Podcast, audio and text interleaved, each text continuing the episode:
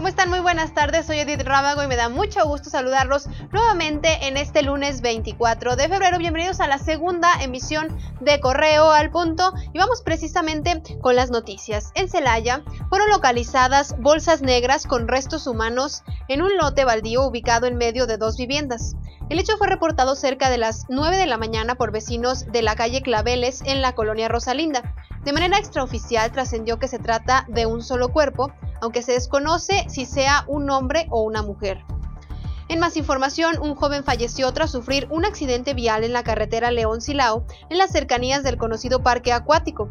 El hecho ocurrió poco antes de las dos horas de este lunes, cuando intentó esquivar un auto que se encontraba a un costado de la carretera. Al maniobrar, no pudo frenar y se impactó contra un árbol. El delegado de la Secretaría de Educación de Guanajuato en León, Fernando Trujillo, manifestó que el paro de labores por parte del 51% de la plantilla de maestras con las que cuenta la SEC está pendiente, hasta que la titular lo confirme. Expresó que a pesar de que no se ha hecho ninguna manifestación al respecto por parte de Yolo Xochitl Bustamante, si alguna de las profesoras quiere tomarse el día, lo podrá hacer, aunque es un tema más delicado porque la mayoría dan clases a menores de edad. Con honores y una poesía titulada Bandera de mi patria, se recordó a los irapuatenses la importancia de venerar al mayor símbolo patrio.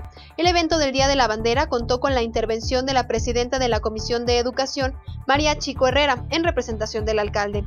Asimismo, en Acámbaro y en Guanajuato, autoridades municipales y militares celebraron el 199 aniversario del Lábaro Patrio en compañía de alumnos de educación básica y las distintas corporaciones de seguridad.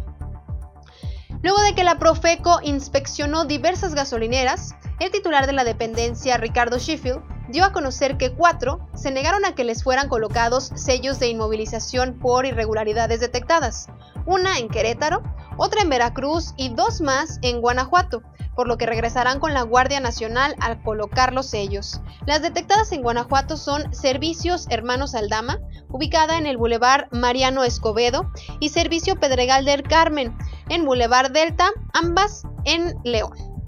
En información internacional, este lunes el exproductor de cine estadounidense Harvey Weinstein fue declarado culpable de violación.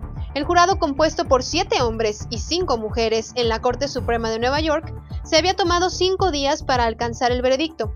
Weinstein fue declarado culpable de dos de los cinco cargos de los que se le acusaba. Sin embargo, fue absuelto de algunas de las acusaciones más serias.